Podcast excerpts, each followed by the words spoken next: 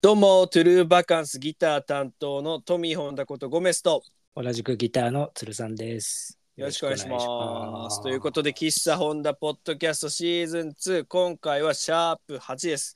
はい、今後50回までは続けますので、ぜひ番組のフォローをよろしくお願いいたします。お願いします。ということでですね、はい。あのーもう衝撃を受けてるんですけど、僕。何、何ですかあのーちょっと前に先週え先々週と,、はいえっと僕大好きなあのシンガーソングライターのクレオ・ソルさんが2週間のスパンでアルバムを2枚出したんですよ。物量がすごいね。すごいじゃないですかうん。本当にすごいなと思ってしかも両方めっちゃ良くて、うんううんん優しい曲だらけいいね。 なんでもう僕はやっぱ優しい曲好きなんで包まれたい感じ。はい包まれたいんでやっ ぱりすごい良くてその「ヘブン」って方はが最初に出てはでいその2週間後に「ゴールド」っていうアルバムが出てこの、うん「ヘブン」の方ではこの「Go Baby」って曲がもうめちゃくちゃメロで気持ちいいくて僕はすごく好きで。でうんゴールドの方はもう最後の曲「うんゴールド」がめっちゃ好きなんですけど、おい結う構ん曲も、あ、10曲入って、もう普通にアルバムだね。いや普通にアルバムなんですよ。なんか34曲じゃないんですよ。ね34曲だと多分10曲あるうちを2個に分けたなみたいな感じしますもんね。ううんんじゃなくてすごい数作っててめちゃくちゃいいしなんかかっこいいなと思ってやっぱりこの人好きだなって思ってたんですけど、あのイギリスの方なんですけどもともと最初なんで知ったかっていうとイギリスのラッパーのリトル・シムズっていう人がいるんですけど、それこそ僕らの出たいって言ってる MPR ミュージックのあのタイニーデスクコンサートでもすごいかっこいい女性の方でラップラップしてるその回がまためちゃくちゃかっこいいんですけど、っていうのもあったんですけどこれがうん2021年にありまして、はいそのリトルシムズの、えーと曲で、えー、とフューチャリングされてたんですよ「ウーマン」って曲だったと思うんですけど、うんうんうん。でそれで知ってあこんな人がいるんだと思って検索かけて名前で検索かけたらちょうど2021年に「うん、とマザー」っていうアルバムが出てクレオソルの、はいはい。はいはい。これがもう最高すぎるということで急に、本当急にに熱こもったね。いやこのアルバムマジですんごい好きで うん。いやもうこの23年間では一番聴いてるんじゃないですかねあ、そんなにはいすごい、ね。めちゃくちゃ好きなんか頭からケツまでずっと好きな曲が続くし、うんう。ん、いや最高ですもし聞いたことないって人はぜひ聞いていただきたいんですけど俺今気づいたんだけどさはいはいこの人の「シャイン」っていうシングルがあってさそれはいはい前に死ぬほど聞いてたの今気づい た、そういうのありますよねあこれあの人だったんだっていうのはそうそのシャッフルで流れてきていいなって思っててみたいなしかもジャケがすごい好きでなんかああすいごいなと思ってたら同じ人だった い今気づいたやこれはありますよねストリーミング時代に突入してかそうらそうそうそれめっちゃありますよ俺そうそうそう、うん、これすごい良くてこの「マザー」ってアルバムでいやうんそのもうあまりにいいからもうこれは久々に、あのアナログ買おうと思っておうおう検検索したらもう高すぎて買えたもんじゃないですね、もうもう人気ものうもういいとこだった そうですもうすだすぐなくなってもう転売されまくってるみたいな感じでう。わー転売やめでて多分そんなに数も作ってないんだろうなっていう何万かしましたね2枚組だったと思うんですけど結構いきますね、それなんか人気もパあるかッらとパッとは買えないじゃないですか。2万か。だいぶ思うとだいぶ、ま、悩むね、うんエフェクターかアナログかそうですよね。う、うんんでなんかジャケットもすごい好きで俺このマザーの、確かに。クレオ切りソル取ったが感じの、はい部屋であの抱っこしてるみたいうんな子供。を。うんでなんか結構その歌詞とかもなかなかこういろんないろんな曲があるんでいろんなことを言ってはいるんですけどすごいこう母になって一作目みたいな感じなんですよね。あーだからなんかこういろんなことを言っってるんですけどまあ辛い話とかもちょこちょこあるんですけど、うんううんんでもこれはなんか本当にすごい本当に名盤としていいんじゃないかって僕的には思っていて。そうかあれうんか母親になってすぐだからこうなんかさ全体的に曲のタッチがすごい柔らかいじゃないこそうなんですよ。うねうん、これ2枚目のアルバムなんですよ確か1枚目がもう1個あの顔アップのドーンみたいなやつがあってであーこれ2枚目なんですけど、うん、あこれめちゃくちゃいいんですよね、これねまあ、ゴールドヘブンとこの2週間で出したアルバムももちろん良かったんですけどこの系統なんですけど、うんうんうんうん、でもやっぱマザーが圧倒的に僕好きで本当うん全然違うんだねジャケほんとジャケの感じも最高でうんなんかで結構そのこの人のことどんな人なんだろうなってちょっと調べたりしてで、うんイギリスの人だってことしか分かってなくて、うん調っべたらもともとバンドをやってた人なんですね。まあ今もやってるんですけてど、ことはい、ボーカルなんです。うんうんでそれが SAULT って書いて、うんあと、あそれうかそうそうっても言うしソウルととも呼ばれることがあるバンドらしいんですけど、それもめっちゃ聞いてたけど 今これ知った多け分ど俺つるさんにこれいいですよって言った記憶ありますもんなんかあこるれいいですよってうんで聞いてからも Spotify にいっぱい上がってくるからこれいいなと思って聞いてた同じかそうまた気づいてねいや今あのいっぱい上がってくるからって言ってたじゃないですかうんうんこれがなぜかっていうとうん僕もあんま気づいてなかったんですけどこのクレオソルの方はずっと追っかけててこっちのバンドの方は何個かアルバムいいなって思ってたぐらいなんですけどうんもうあのつるさんが今言ったようにうんやたら上がってくるんですよ。これなんでかなと思った らあのなんとですねこの「ソウ」または「ソウルト」と呼ばれるこのバンドは、うん2022年にですね去年あの、アルバム5枚出してるんで すよ。やプリンばスなりじゃんやばすぎると思ってプリンスだアよルバそムの量5枚も出てんのと思ってやばそうなんですだからやたら上がってくるんですよ。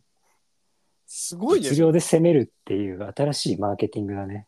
うんすごいね。 5枚のアルバムバンドで去年出して今年に入って2枚またソロのアルバムを出していやいや、で子育てやってるわけですからすごいですよね多忙もいいとこね。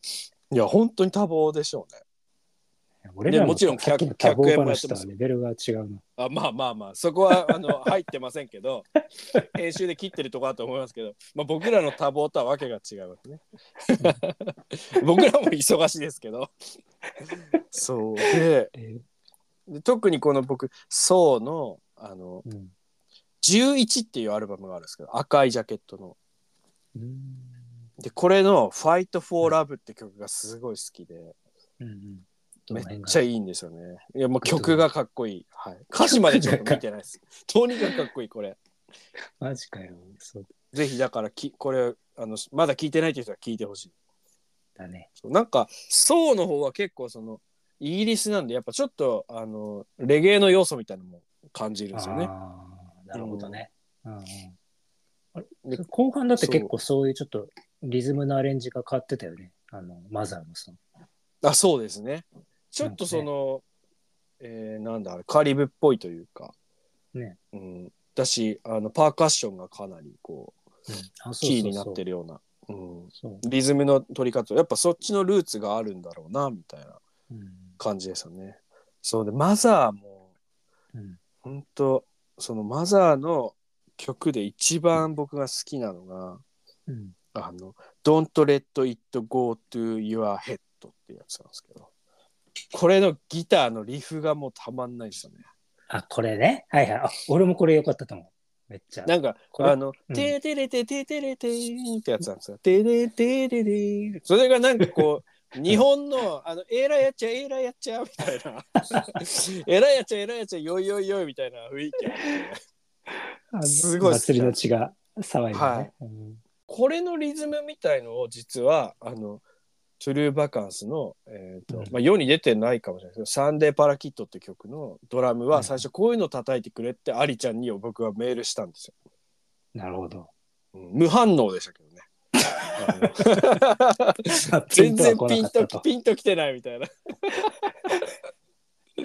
ダメだったか。そうなんですね届かなかったか。はいこういう感じなんですよね。で、あだあの、鶴さんはわかるかもしれないですけど、だから、最初のスネア24に入ってないです、これ。ででれでででれでのやつは本当だ。祭りだ。最初のスネア、あの、ちょっと早く入るんですよね。うんうん。おもろい。で、このスネアの感じを、だからサンデーパラキート実はそういう風になってるんですよ。頭。つあマジの、はい、聞いてみるとわかるんあ、けで、どデモってことね。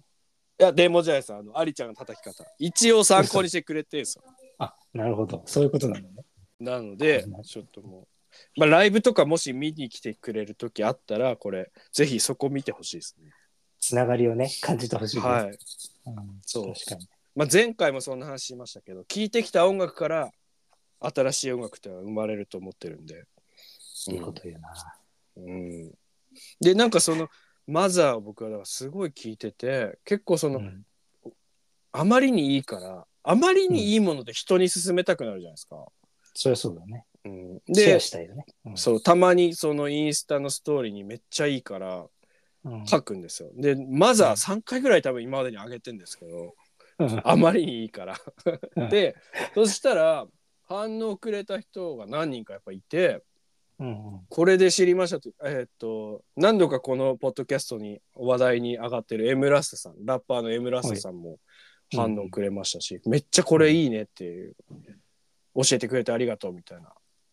とか、あとは、あの、えー僕がアトロクに出るきっかけになった「申し訳ないと」の DJ のてるいくんはいはいも「この曲めっちゃいいですね」と「このアルバム最高ですね」と言ってたりだから結構これみんな聞いてない人は分かんないですけど聞いたらみんな好きみたいなアルバムなんだろうなっていう、確かに。うん朝とか聞くともうたまんないですけどね朝ね。俺さ、朝朝もいいけど、夜もまあまた良かったけどね。まあまあよ、まあ、いつでもいいんですけどねオールタイムね。オールタイムいいから。しかも最初アカペラっぽいのから始まるからはいはい。すごいちゃんこう始まりから聞きやすいんですとよ、ねうんうんうん。一発目からドカーンってくるとやっぱしんどいな朝はとかもあるんですけど、そういうのないんですよこれ確かに。徐々に徐々にね、徐々になんですよ気ね。持ちが入っていく感じね。うん、でドラムの音もなんかあの普通のスティックじゃなくてあの菜箸集めたみたいなのあるじそれ、それいつも教わ名前を教わって忘れゃちゃなういんだよでね。すか ありちゃあんれで叩いてるような音っていうかなうんなんていうんですかねあの普通のスティックじゃないそんな柔らかい音でやってるようなうんうん。そうね。ですごいオーガニックな音で音もすごい好きなんですよね、この人のドラムの音とか全部、いやだからこれはぜひ聴いてほしいなって思うんですけどしかもさ、なんかこう、アルアルバムでちゃんと聞かれることを想定してあか、ほら、今そういのう感じしますよねなんかねう、んちゃんとこう、後半もさ、曲変わったりとかさ、そうなんですよ結構ね、すぐ飽き性だからすぐ飛ばすんだけど、割とこれはずっとゆったり聞いてたの。そうそうそういう感じなんですよね、うんう。ん、そうなんか飛ばし飛ばさなくていいかなって思っちゃうようなアルバムですそうそうそねうん。うんそうでなんかこれきやっぱきすごい聞くんですけどで、うん。その先々週出たゴールドとか聞いててでまたうんマザーに戻って聞いて、うああいいなーってなってで,、うんでマザーとなんかこの感じなんか似てるよなって思ってうんふと考えててあああれと似てたんだって思ったのが、うんあのキャロル・キングの3枚目のアルバムに「ミュージック」っていうのがあるんですけど、うんうん。それとなんか雰囲気が似てるなって思って。女性だしね。うん、であの、うんオーガニックな音作りで、そうだね。はいでキャロル・キングのその「ミュージック」ってアルバムも僕すごい好きでうんあのまあフリーソウル名盤みたいな感じではあるんですけどあーサバビアスイート名盤みたいうん。なるほどね。な、はい、それでちょっと有名なんですけどでキャロル・キングっていうと大体このロック・ポップスの歴史で語られるのはセカンドアルバムの「タペストリー」そうね。そつこね。つづれ折り」ってやつですね。はい。あれがもう名盤中の名盤としてよくあの書かれるんですけど、うんそのサバービアフリーソウル好きな人たちはやっぱミュージックの方結構押すんですけど、ああ、確かにロック育ちの俺は、あれだけうんど、タペストリーだけど、そうだね。そういう文脈で聞くと、明らかに。そううだねん、でミュージックってめっちゃやっぱ今聴いてもやっぱ最高だなと思ってでうん調べたんですよちょっと。あ調べこたれいつのいつぐらいのやつなんだろうなと思ったら1971年なんですねすごい。に出たアルバムなんですよ。あ50年そ前ってこうとなんだと思って。そうですそうです。でやば。そうあれ1971年かと思ってじゃああの「つづれ織り」はうんいつなんだろうと思って、そっちも調べたんですよ。うん、これ1971年なんですよ。 出た。同じここことでやってるもうクレを剃る状態になってんすよ。やばくないですか才能が枯渇しないね、この人たちは。タペストリーしかもなんとですよ。これタペストリーは1971年に出てて4つのグラミー賞を獲得してます。いい。そして、えーチャート15週連続1位。すごいぞよくわかんないね。えーその後6年間チャートインし続けるえんですよ。そんで、なことあえー総売上枚数2000万枚と言われています。すごいですよね。もうメタリカかキャロル・キングかみたいでこの2000万枚売れたアルバム出した年にもう1枚出してんすよ。すごすぎませんな。でももう さ、曲がもう出てきちゃってしょうがないんじゃないのこういう人たちは。ん本で当にこのミュージックはもうもちろん1位にはなってるんですけど「つづれ織り」の方が圧倒的に売れてるみたいああまあ、それはまあわかる気がするね、確かに。なまあまああのロポッックプだでですすよよねね、当時は。そうそうそそううそそうう。であのーあれですねだからこの人はどんな人なのかっていうのもちょっとだけ調べたんですよ。うん。でまず、えー親も音楽好きな人だったんですね。でピアノを4歳から習い始めたらしいんですけどうん、もう習い始めた即4歳であこの子絶対音感あるんだということでああ親もびっくりします。振動認定だね。もう振。動認定もう4歳の時点でうん保育園行くんですが、えうんー数学音楽文字の知識どれをとってももう飛び級していいということで、えーもうすぐ2年生になりますあら承認になり ますもう天才なんですよすでに天才なんですよ、やば。えーそしてえーえーと途中でうーんとうんポール・サイモンとか、ああの辺と友達になります。高校生かな。で、そうえーっと、初ヒットが、えーっと、リトルエヴァのロコモーション。うん。知ってますロコモーションって曲。あの、エレバデデデデあ知ってデるダトゥレーション、カモンベビー、トゥザロコモーションっていうあの、60年代の大ヒット曲。うんあれを、えーっと、の作曲、作作詞作曲かなでもうそうなの作ってるんですよね。はい。あの人の、ふたなんか作詞グループ、なんだっけな、なんかパートナーと一緒にやってるんですよね。二2人組。でプロデュースしてんのが実はもうキャロル・キングで,、で僕このロコモーションめちゃくちゃ好きだったんですよ子供の時いやこれもなんか知好らないけど、まあ、これが嫌いな人いないですよね、き CM だでワもクワク感がね、もう。うんあり。ますよね、うんうん、でこっからもうすとにかくこの人天才の人で恐ろしいね。恐ろしくないですかマジで恐ろしい。どうなってんだろうね。でその 後ファーストアルバムを出してでセカンドアルバムでドカンですね、うん感くるよね、そりゃ。だとしてもその1年に2枚出すのもすごいですけどね。狂ってるよ。いやだからその似てますよねだからちょっとその「クレオソル」も1年2枚出したじゃないですか。でね。偶然にもこうただ思い出した手触りっていうのだけで調べていったら、まさかのキャロル・キングも2枚出してるってこのすごいこう運命的なものを感じましたね。つながってるよ、本当に。不思議ですよねこれ、うん、いやだからもう新世代のキャロル・キングってことでいいんじゃないですか認定されました。 キャロル・キングまだ生きてますけど、本当ですよ。失礼です。そればっかりは。本当に、ね。聞きたくなってきたな。キャロル・キングに。いやその「ミュージック」っていう曲も最高だし「ブラザーブラザー」っていう曲も最高なんですけど、うんうんちなみにこの「ブラザーブラザーは」うーんとマーヴィン・ゲイの「What's Going On」に呼応されて作られたと言われてるそうです。クレオソルの話それ。あ違います。えっ、とキャロル・キングのミュージックキャロのルキン1グの曲目。はい1曲目です。ミュージック A 面1曲目の「ブラザー・ブラザー」っていうのはそこかあらあ、これ。来てるとえー。僕は B 面1曲目のミュージックこれがものすごく好きで。 B 面な。はいこれは僕らレコードレで買レっコてないードレコードでしか持ってないです。レコードしか持ってない。逆にあ、本当、はい、これレコードずっと探しててうん。でその学生時代にうわあっうん。たーと思ったけど結構ボロボロでああ盤、もちょ状っ態悪いと。あのはい埃だらけだったんですね。で初めてレコードを水洗いしました僕これ。水大丈夫だ。あ大丈夫大丈夫なんですよ水イメーでジだからちゃんと拭いて、うんそしたらもうバッチリ聴けるようになってだからすごい思い入れありますねこれ。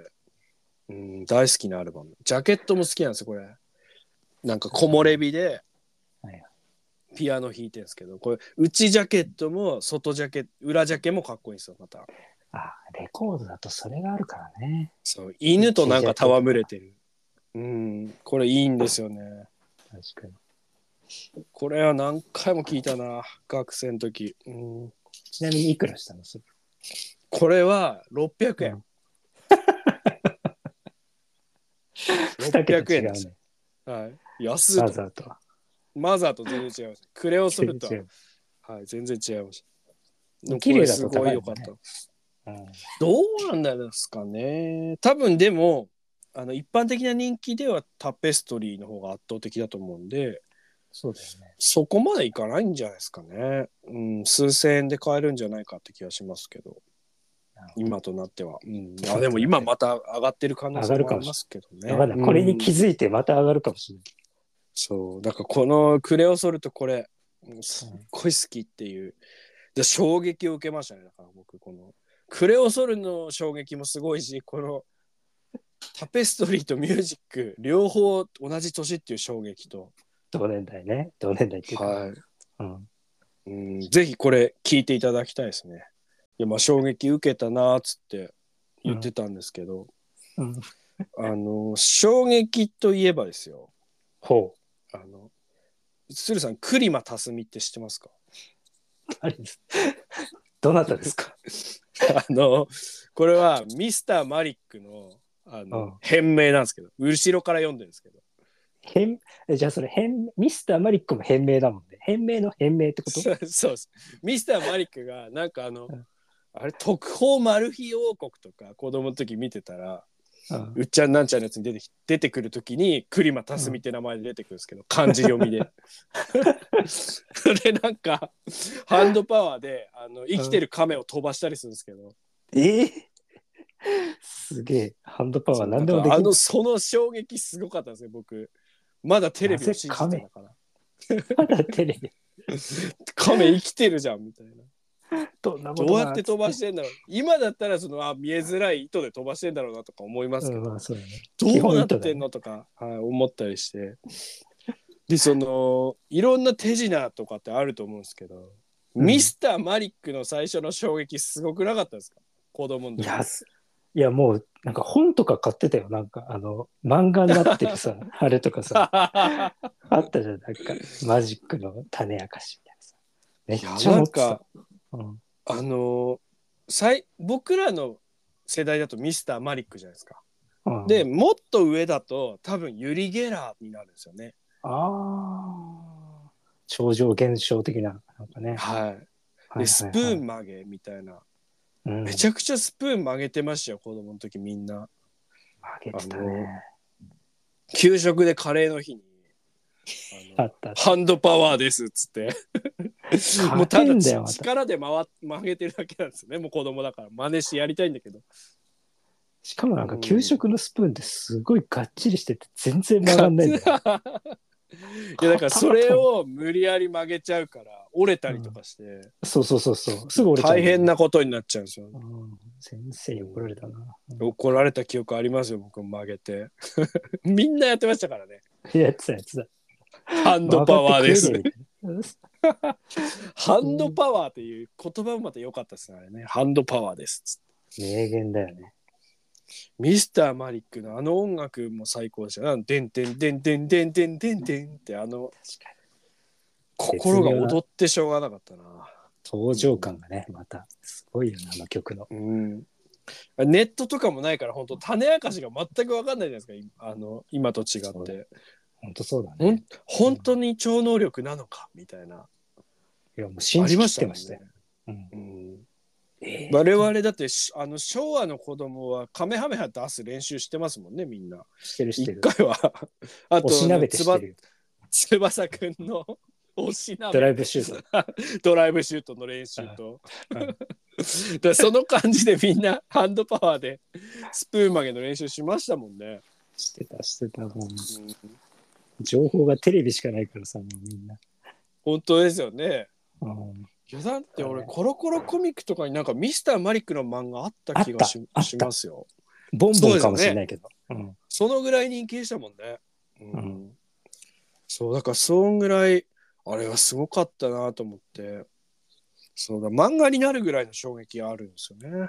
本当うんに今でもまだあってさ、なんか、あの、ほら、あの、ハンズとかで売ってる手品のさ、紹介みたいな YouTube で、あの、ミスターマイクやってんだけど、あれさ、種知ってんのにびっくりするの、やっぱり。あそんなのやってるんですね YouTube でそうなそう昔はそうだからハンズで売ってたみたいなその下積み時代にねそのあーマジック商品をでその時の やつを実演しますってやってんででそのさマジックのおもちゃを知ってるからさ種知ってんのに驚くから俺見てえっって思うあれだだからなんかそのうまいね目線のその逃がし方というか違うところに注目させるのがうまいってことなんですよね多分ね。とか手つきもなんか綺麗だから見ちゃうんだよね、すげえなと思ってす げえ驚く本当に いやーほんとそうだからあの今さっき漫画の話で思い出しましたけど うん僕漫画って全然読んできてないんですよ。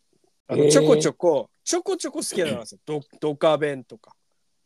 いやそれ好きなのが渋くねちょこちょこのあの中華料理屋に置いてあるやつです大体僕は読んできたあーのなるほど。はいはい。スラムダンクとかじゃないんだだから。スラムダンクとかじゃないです全然好きな漫画なるほどね。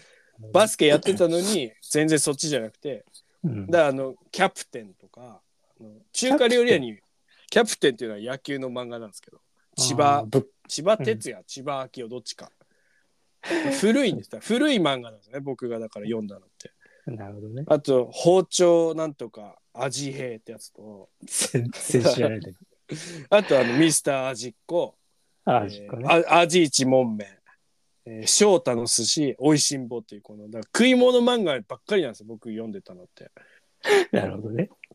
中華料理屋に置いてある漫画なんですよね。ベタだね、またね。うんはい、あだからゴルゴ13とかそういうそういうのがよく2世代前ぐらいそうなんですね世代と合ってなくて、のね。でもも、ミスター味っ子はギリギリ世代として合っててあアニメ見てたしね。アニメもアニメやってたんですよね。うんやってたやつなんか、僕の方では再放送でやっててうんでこれ覚えてますミスター味っ子どんな話だったか。話、あらすじなんてあんのあの話。あれ、なんか、貝原あれ雄は三みたいな人がドカーンってなるだけじゃないそうです味王っていう。味なんを。か味そう味のなんかこう食通みたいなおじさんがいて、うんでそれの部下もいて、うんでそたまたまあのカツ丼食いたいってことで、うん下町に来たら味吉陽一っていうあの主人公の、はいはいはいはいうん。なんか味吉食堂みたいな食堂にたまたま来て、味じをゃあが。もうこんなの美味しいわけないじゃないですかやめましょうよ味お様みたいなことで手下が言うんですけど、まあまあっつって、あまあで食べるんですよね。でうんカツ丼食べたら、こんな分厚いのカチカチに火が通る頃にはなってますよっつってうん「やめましょう味をさま食べんの」っつって食べたらカチカチじゃないっつってうんで厨房に行って「これは誰が作ったんだ」っつって行くと、うんうんあのミスター味っ子が「俺だよ」っつって小学生ぐらいの子供が作ってて「何?」ってなってであのよく見たら「二度揚げしてる」っつって。テク。小技聞いてる何なぜ。高温で揚げた後に一回カリッとさせた後うに低温で揚げてる、低温でね、じっくりね。はいそれで、味を逃がさずやってんのかっすようまみを逃がさずみたいなうんことで、この少年すごいっつって、うん味をがなんかいろいろ対決を挑ませるんですよね。小学生相手に。はい、でっていう話なんですけど、でまあ、第1回がそのカツ丼の会出会いの会なんですけどこれあ、そうなんだ。そうなんですよで第2回がうんこれがもう僕大好きなんですけどうん同じように小学生の天才料理人が現れるんですもうライバよ。ルがそ。のライバルが出てくるんですよ。これが早いなんとかカズマっていうんですけどこいつはもうカレーカレーの天才ってことでカレーか。カレー対決があるんですけどうんでそのカズマの方はやっぱもう天才だしもうあの恵まれたところの人なんであーすごいスパイスちょっとおを金持ちみたいなそうそううんいいとこのボンボンなんですよでスパイスを駆使していい肉作ってってこうやるんですけあどーはいはい。味吉の方はこれアイディアで戦っていくんですよ。なるほどね。ここが僕好き。 DIY あだ。のそうなんですよ。僕がパンクとか好きだったのと一緒であるもので工夫して何とかしていいものを作ると。いい機材じゃないんだっていうそのなる考え方なんですよ。だからここであの培われてるんですよ僕のほどね DIY 精神が。なるほどでこれカレーをどうするっつってあのヨーグルトにあの鶏肉を漬け込んで柔らかくするみたいなあるね。ことをやるんですよね。うんで味吉陽一はそれ知らずにこれどうするってなった時にうんもうすごい斬新な方法でカレーのその肉を柔らかくしてしかもうまみをアップさせるという方法にたどり着くんですよこれ。何何何なんとカレーをよそうお皿をパイナップルの皮で作るんですよ。パイナップルバーガーとかあるからね。酢豚とかすね。ごくないですかパイナップルの 入れ物で 作ったことによって肉も柔らかくしてうまみもアップっていう回があってこれねこれはすごい回ですよ。料理界激震走るね。びっくりしましたもんそれでうまいのかと本当にと作ったのかと。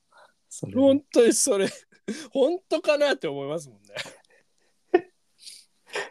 いやもうそういうことなんですだから僕はこの DIY 精神みたいなことを大事にしていきたいなと。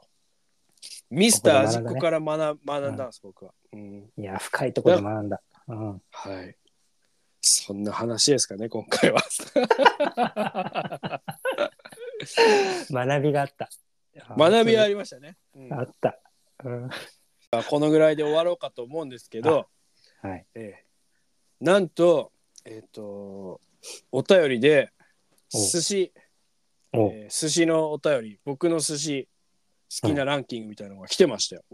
お、あ、そう、来てた。俺も見た。うんなんて書いてましたっけねちょっと今見れないですけど、僕、つーさんの方で見れますかえーっとね、はい。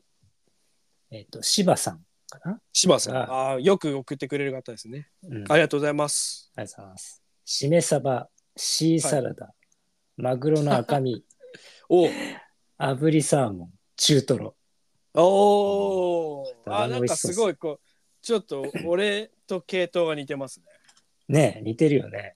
うん、で、もう一方はね、コウキさんかな。コウキ笹山さんかな。あもうよく送ってくれる僕が一度お会いした方ですね。あヘビーリスナなーるほど。あ、ありがとうございます。すあごいりがとうよ。ございます。すごいよ。はい。わさびナ ス。ブリ。しめ鯖。完全にもうほおほぼ鶴俺さサんよイズこれ俺サイドですよ、こ れは。完全に。仲間です。俺の。い いやありがとうございます本当送っていただいて、うん、励みになりますよね。ぜひあの他にも送っていただければ毎回読みますんでちゃんと、お願いします。うん、喜んでおりますんで。 ワイワイキャッキャしてるから。ねえ本当そうですよね。